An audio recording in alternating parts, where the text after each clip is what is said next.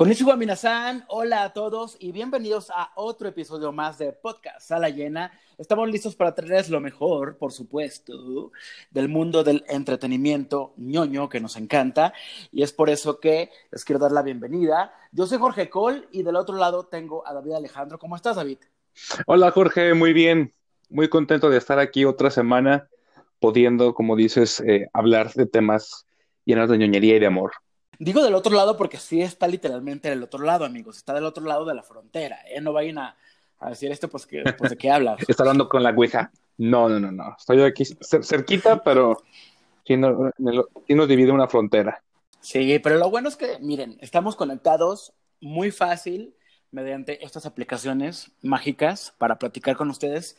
Y hoy pues tenemos un programa que va a ser en dos partes, porque la primera teníamos ganas de hablar de una serie que pues, más allá de ser la serie del momento, creemos que sí vale la pena hablar mucho más de ella. No se vaya a creer o a pensar que nos estamos subiendo al tren del mame de Dark. Eh, ya habíamos hablado anteriormente de, de, la serie, habíamos dado unos pincelazos este, de, tanto de la temática y como de la, de la, de la misma serie. Entonces, creo que vamos a, estamos en un buen punto ahora que se estrenó la, temporada número 3 y este y que mucha gente ya se la chutó toda y que mucha gente está eh, como entrándole el amor, la curiosidad de poder empezar a verla. Sí, porque esta no es una serie, digamos, que acaba de salir, fue la primera serie original de Netflix en Alemania en el 2017, o sea, ya esta que es la tercera y última temporada. Y la verdad es que queremos hablar de por qué ha triunfado tanto en México esta serie, cuando la verdad sí creíamos que David y yo éramos los únicos que la veíamos en su momento. Y no queremos parecer esas personas de Twitter como que luego escriben de, ¿acaso soy el único que no está viendo Dark? No, mi reina, hay mucha, hay mucha gente que no la ve y mucha gente que sí la ve, pero por ser evidentemente en su momento una serie tan particular y, tan rara, yo me atrevo a decirlo, pues sí, nosotros que sí somos ese público 100%, pues creíamos que éramos como de los pocos que estábamos ahí como entrándole a esto. Sí, de, los privilegiados, pero no, hay muchísima gente. Y como dices, tanto de la, de la parte de que dice yo soy el único y también los que, des, y también los que dicen yo soy el que no la he visto. Así que aquí estamos, pequeño. Sí, se vale que no la hayan visto y que no la quieran ver, ¿eh? porque también hay gente a lo mejor que la ciencia ficción no es un género para ellos y que prefieren ver Betty la Fea. Está bien, no, no vamos a criticar a nadie.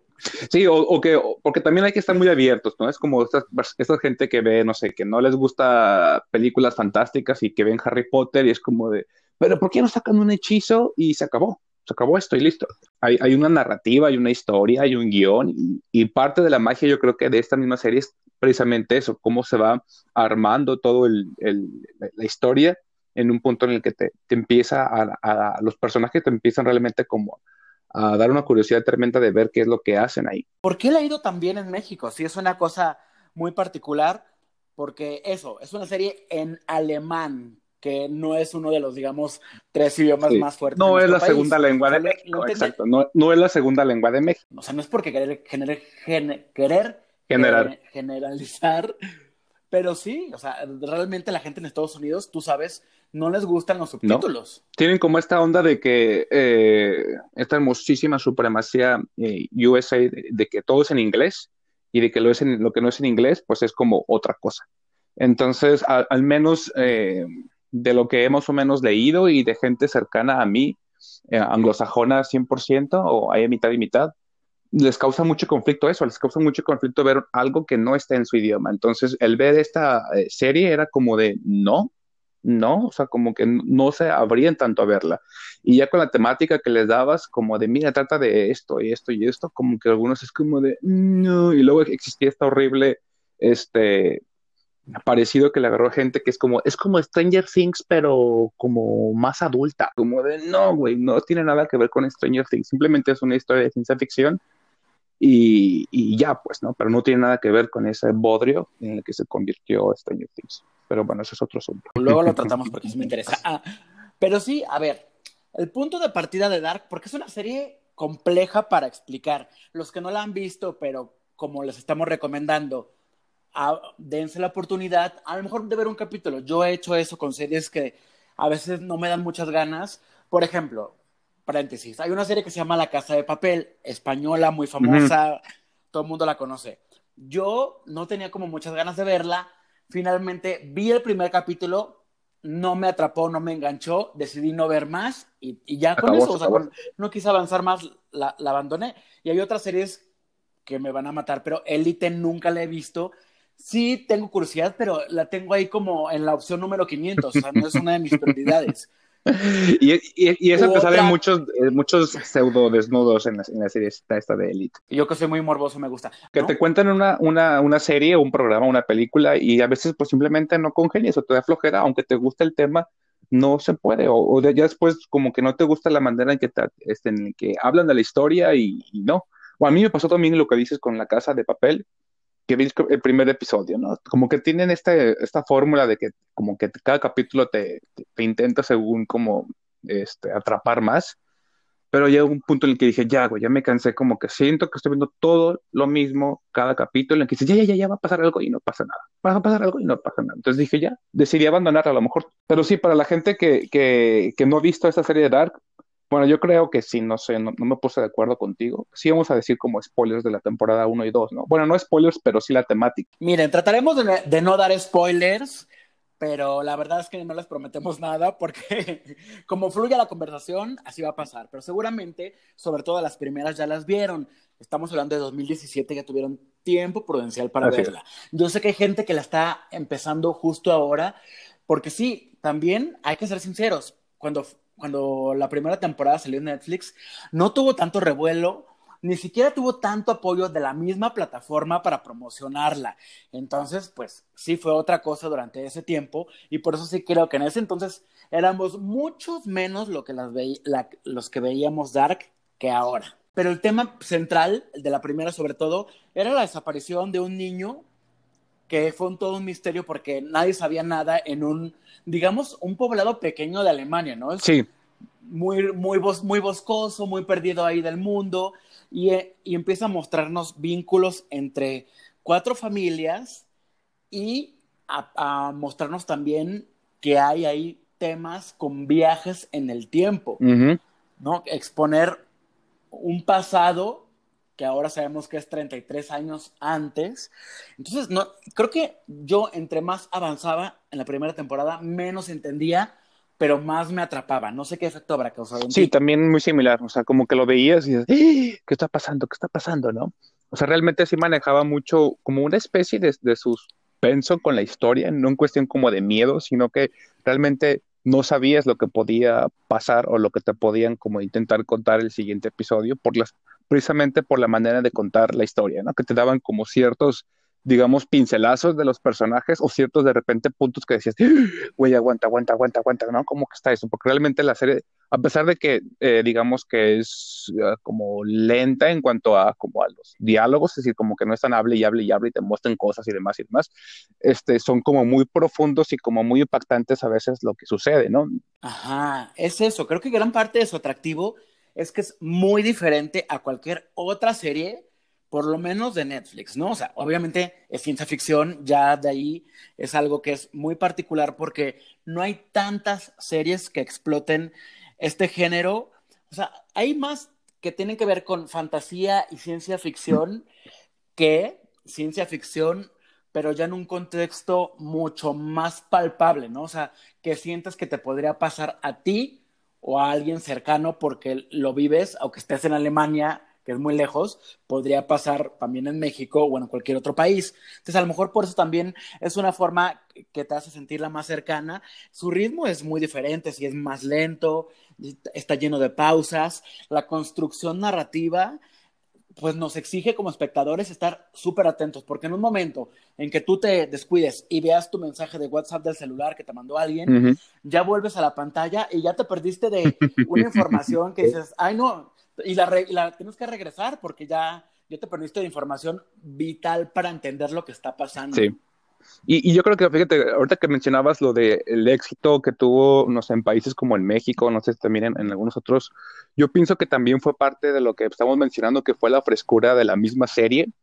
Eh, o sea, por un lado, eh, como mostrar otros actores, otras actrices, distintas a las que estamos acostumbrados, ¿no?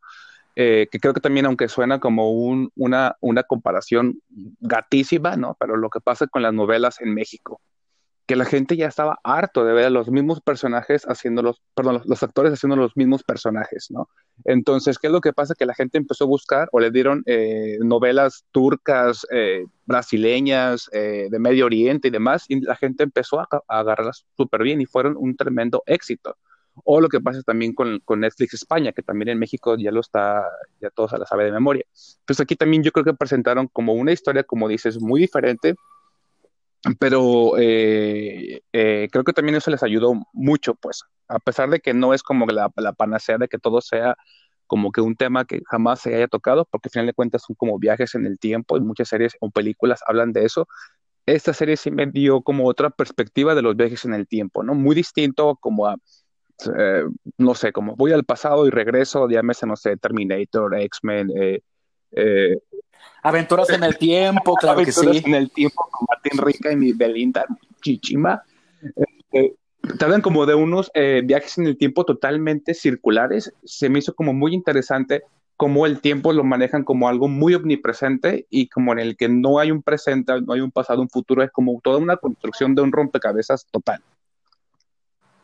Ajá, creo que lo mencionan como si fuera un ciclo, creo que esa es la palabra que usan justo para ir por, por esas temporalidades de pasado, presente, futuro u otro mundo. Si es una cosa así que te vuela la cabeza. Y otra, otra cosa por la que creo que le, le ha ido muy bien es porque la primera temporada yo la veía como una serie más para adultos. Pero sobre todo, en la segunda nos plantearon ya o nos pusieron más de frente a los personajes juveniles eh, para construir otra historia que es la que obviamente desencadena en la tercera temporada, pero es eso, presenta muy bien a sus personajes adultos y presenta muy bien a sus personajes juveniles. Entonces, tú puedes tener 15 años o puedes tener 35 y puedes eh, a lo mejor agarrar a tu personaje favorito de cada edad, o sea, de, o, de, o no, o sea, o empatizar con alguno más que otro, pero es eso, está como en medio de cualquiera de los dos públicos. Y aparte te muestra, o sea, aún dentro de los mismos personajes te muestra facetas de estos personajes. Entonces te muestran cómo eran de niños los adultos que tú estás viendo o cómo los jóvenes que estás tú, digamos, conociendo se van a convertir, ¿no?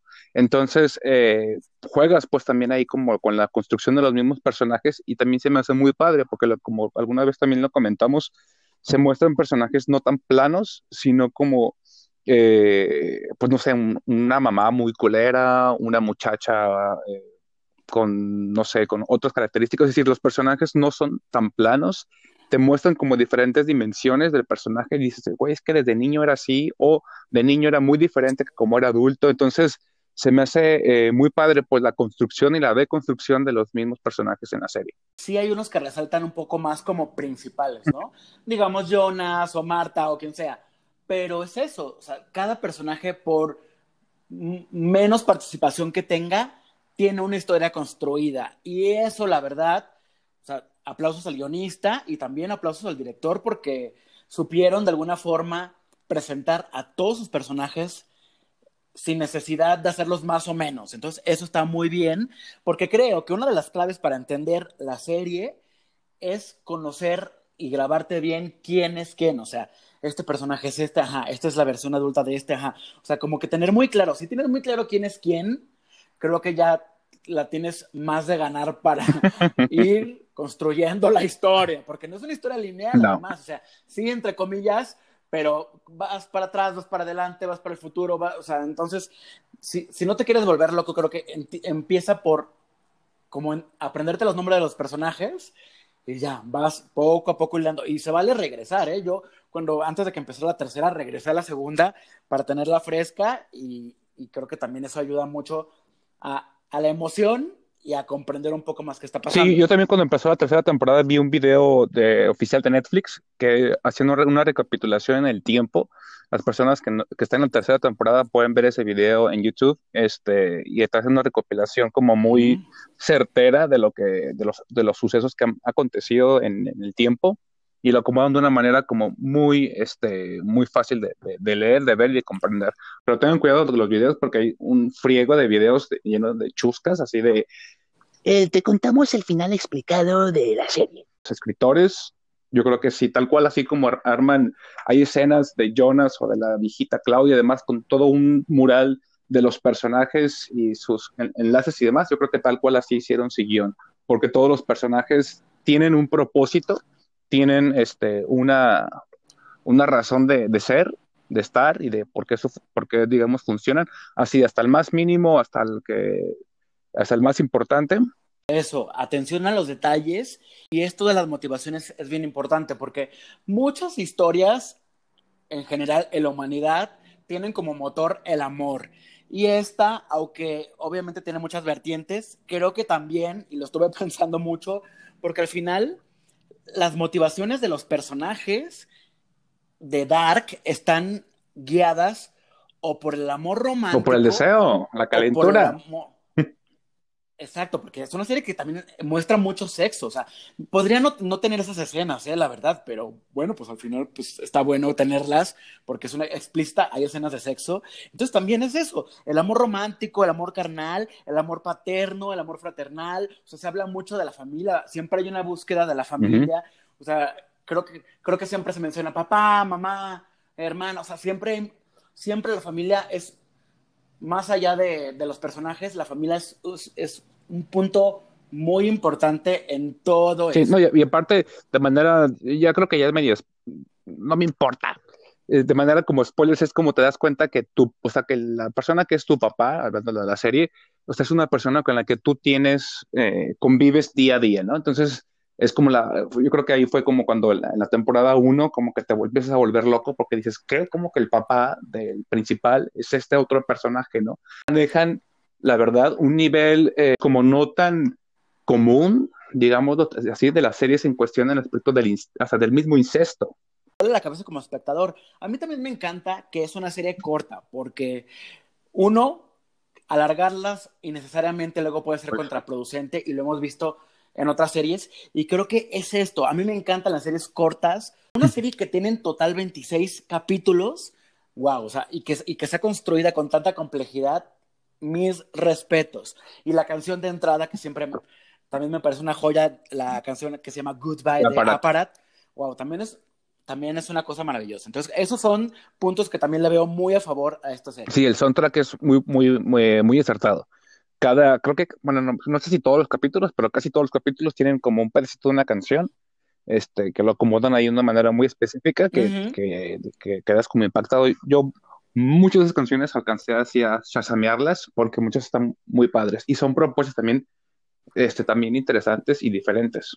El gran éxito de Dark desafía al espectador y lo confronta y lo vuelve también un público inteligente y exigente. O sea, su trama del espacio-tiempo, pues es desafiante para el espectador, que va descubriendo todo junto con los personajes. O sea, vamos casi, casi sintiendo lo que ellos van sintiendo.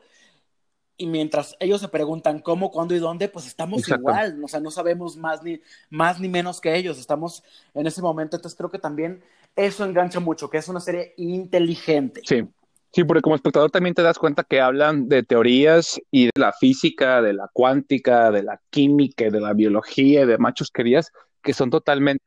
Hasta de la religión. Que son realmente muy palpables y muchas de ellas muy, pues, ciertas o muy hipotéticamente probables. Algo que me parece muy curioso, estas locaciones, que además son preciosas, cada, cada capítulo es como, ay, qué padre, yo quiero ir a ese bosque, yo quiero estar en este lago, ¿no? Está muy bonito. La mayoría de las locaciones son en Berlín, y aunque muchas son locaciones naturales, sí hay unas que son construidas. O sea, el departamento de policía sé que es una escuela realmente y la planta destruida, por ejemplo, sí es una locación, pero obviamente no es una planta nuclear, es, otro tipo de, de locación eh, que está abandonada y que la hicieron parecer una planta nuclear, pero hay unas casas que son muy bonitas, las casas donde viven los personajes, que son casas reales donde vive Risa porque hay uno de los de los hombres que viven en estas casas, que ofrece estos tours de Dark en donde él te, ven, te vende un pedazo del techo de su casa certificado como locación de Dark. También vendería, vendería un pedazo de un, un ladrillo de mi casa como souvenir oficial y ya con lo que venda me compro un techo nuevo padrísimo. no, pues, pues te compras una casa gigantesca nueva. Lo que sí está construido es la famosa cueva, la cueva que todos sabemos por donde entran y salen todos los Es, personajes. es un, eh, Ese bosque es un cuarto oscuro realmente, es un cuarto oscuro de ahí un bule de ahí de la Ciudad de México. Que se llama La Cueva. Sí. Oye, eso era secreto para nosotros. No, pero en realidad el bosque existe, es igual, pero crearon toda esta cueva, por lo menos la parte de afuera, sí, o sea, para que pareciera.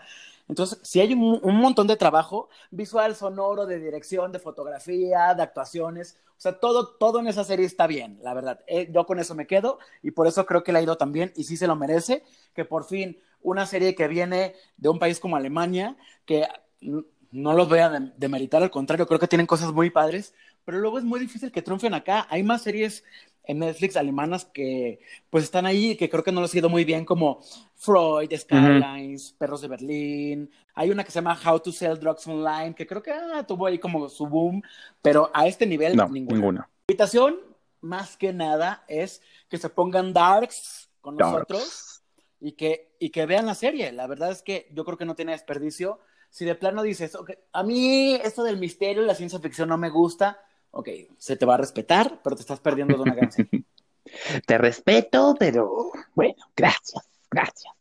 ¿Tu conclusión, David Alejandro? Pues, pues que yo pienso que mi conclusión ahorita tal cual en vivo la estoy pensando, le estoy diciendo, es que hay que abrirnos un poquito más a los canales, eh, digo, no canales de televisión, sino como diferentes propuestas que nos puedan, eh, que nos puedan ya sea recomendar o que podamos tener curiosidad de ver, porque muchas veces yo creo que como ese tipo de series podemos encontrar, ya sea de otro país, de otro género, ¿no? De, de cualquier otra eh, diferencia de la que estamos acostumbrados, yo creo que es bueno experimentar, buscar y Bueno, amigos, es momento de pasar a una nueva sección, o por lo menos eso quiero creer, o es otra parte del programa, pero todavía no encuentro un nombre para ella. Pero bueno, no importa. Lo interesante es que se trata de recomendaciones de películas, pero para esto va a estar David conmigo, y son películas que él no ha visto, son películas, digamos, recientes, estas son de streaming, obviamente, que yo ya vi, que voy a tratar de vendérselas para que él las vea y al final le voy a dar mi crítica real de qué trata, ¿no? ¿Entendiste tú la dinámica, David? Espero Sí. que allá en casita también. yo traigo los ojos, yo traigo los ojos cerrados. Ahorita precisamente voy a, escucharte ah, con mi corazón y con mis orejitas. Me endulces el oído con tus este, opciones de películas. Ajá, o sea, no te voy a decir si son buenas o malas, solamente te voy a hablar de cada una y ya tú me dirás si se te antoja o no verla, ¿va? Ok. La película va de esto. Es un chavito que se llama Memo. Él tiene mucho talento para la música, tiene una gran voz como cantante, pero por su aspecto físico, un productor musical, pues le hace el feo. Esta es la primera. Se llama Nadie sabe que estoy aquí. Es la primera película original de Netflix para Chile. Que Memo grabe canciones con su magnífica voz, pero que sea otro, eh, que sea toda la imagen. La estrella es otra, Memo se queda en bambalinas, digamos, y otro se convierte en una estrella pop.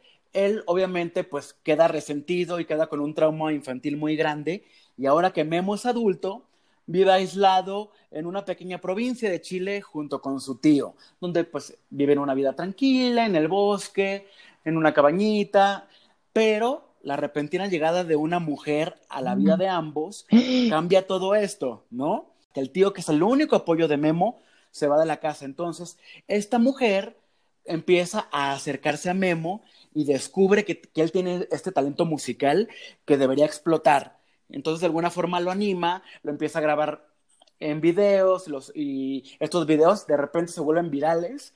La gente descubre, digamos, un poco de, de este pasado. Entonces, Memo lo que tendrá que hacer es ahora confrontarse con este pasado perdido, cuando no fue una estrella, confrontar a, esta, a este hombre que en algún momento, digamos, le robó su identidad.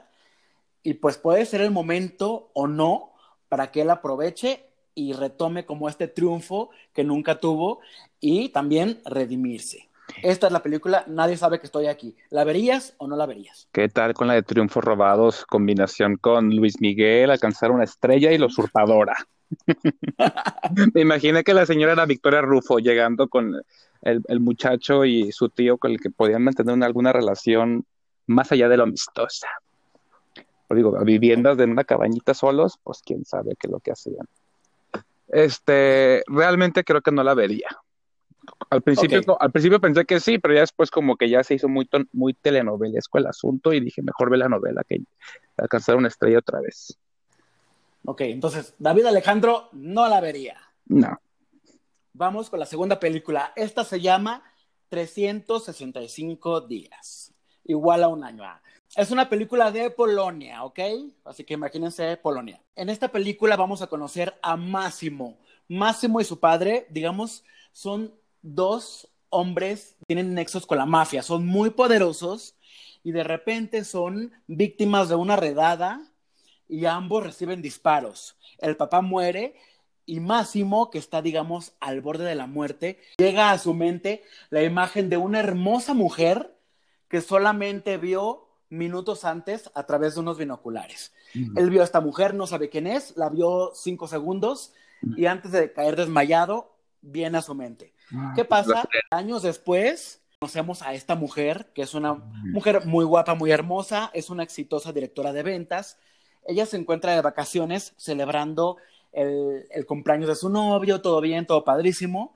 De repente, un hombre misterioso, que después descubrimos que es este Máximo que les conté, que es, además, no les dije, pero es físicamente muy atractivo, es millonario, el mejor partido podríamos decir, ¿no? Aparentemente. Si de la nada la secuestra, ella se encuentra de repente en su casa gigantesca, en su mansión, y dice, oh, ¿qué pasa? Le dice que tuvo una visión de ella antes de caer desmayado en esa vez en que pudo morir y que por eso desde entonces está obsesionado con ella y tenía que encontrarla. Entonces cuando la vio en algún momento, muy casualmente, decidió seguirla hasta que por fin la encontró y la secuestró. Y él le dice, si, si no te enamoras de mí en 365 días, yo te dejo libre. Entonces, lo que pasa, pues él se encarga de hacerle la vida llena de lujos, de detalles, de fiestas, de galanteos, para que ella se enamore. Aquí lo que pasa es que la historia se convierte en un tórrido romance y en una cosa altamente sexual. Una cosa ahí entre Fifty Shades, que hay alguien que me dijo, no, es que no es Fifty Shades. No le hace, yo la voy a comparar con eso porque trata de una mujer que está como sola y vulnerable y no sabe bien qué quiere, y llega un hombre machista que al final quiere ejercer poder sobre ella. Entonces, pues es eso. Hay mucho sexo en la película, se la pasan ellos dos, pues digamos que de noche de, eh, de pasión tras noche de pasión Fucking todo el día. Todo el día, pero obviamente sexo no es igual amor. Entonces, ¿ustedes qué quieren que pase? Que al final ella se enamore de él o que le diga, papacito, ya pasaron el año y no me enamoré. De eso va la película. David Alejandro, ¿verías 365 días, sí o no? Probablemente solamente la vería por las escenas sexuales. Me estás diciendo que el, que el fulano este es un tremendo este, cemental, probablemente por eso lo vería. Esta película sí sé cuál es, no la he visto aún, solamente he visto GIFs y con eso creo que puedo, puedo sobrevivir. Porque ya la, la temática no, no la sabía y ahora que me la cuentas sí está así como súper horrible y como que me he dado cuenta porque entonces ha funcionado con un público muy similar que el de 50 sombras de Grey, porque es, va precisamente igual. Para la chica de la oficina que cree que le va a llegar su fulano con un pitote y unos pectorales a salvarle la noche durante todo un año. Ok, por morbo, pero David Alejandro sí la vería. Vamos con la tercera película, se llama The Vast of Night. Algo así como Lo Vasto de la Noche. Nos sitúa en un pequeño poblado de Nuevo México en los años 50. Empezamos con una escuela donde va a haber un partido de básquetbol, aparentemente todo bien, o sea, vamos como conociendo muy lentamente ahí a varios personajes y después nos damos cuenta de que los personajes centrales de nuestra película son un chavo que se llama Everett, que es un locutor de radio en una radio local, es una radio chiquita, pues que, na que nada más escucha el pueblo, y su amiga, que es una chava que es operadora telefónica, es estudiante, pero es operadora telefónica. Imagínense, cuando los teléfonos era de, de que manualmente tú hablabas y ahí la operadora te comunicaba ahí con unos cablecitos, así muy chistosamente, pues ahí. Entonces, este chavo se va a trabajar a su cabina de radio, esta chica está ahí operando los teléfonos, de repente, en medio de la noche, cuando el pueblo está solo, porque esta chica está haciendo un enlace telefónico y entra una transmisión extraña que no sabe qué es.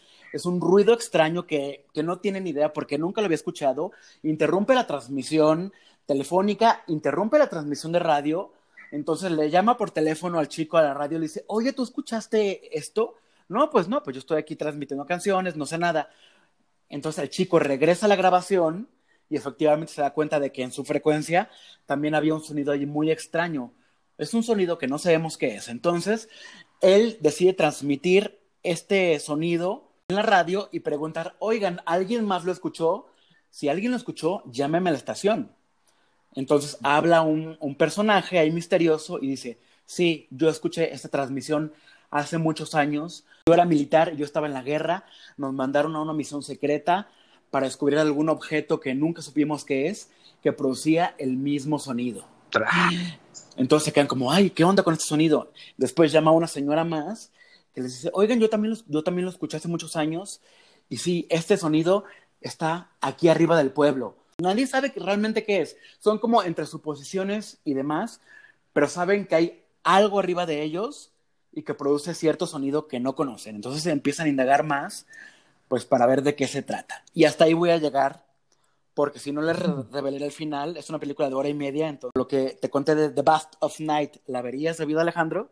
Esta sí la vería, esta sí la vería. Como aparte se notó que le, que le diste más amor a contármela, como que me la endulzaste más y como que sí me dio más morbo de ver la película. Aparte de esas cosas paranormales, sí me encanta. David Alejandro, sí la vería, muy bien. Y ahora, vamos a ir con el veredicto real. Yo les conté, digamos, una sinopsis. Sí, creo que se notó un poco cuál, cuál es la que me gusta, pero. a ver, vamos con la primera, que fue la, la que rechazaste. Nadie sabe que estoy aquí. Es una película chilena que el protagonista es Jorge García. Si ustedes vieron la serie de Lost, es el que hizo el papel de Harley, que era un papel muy padre.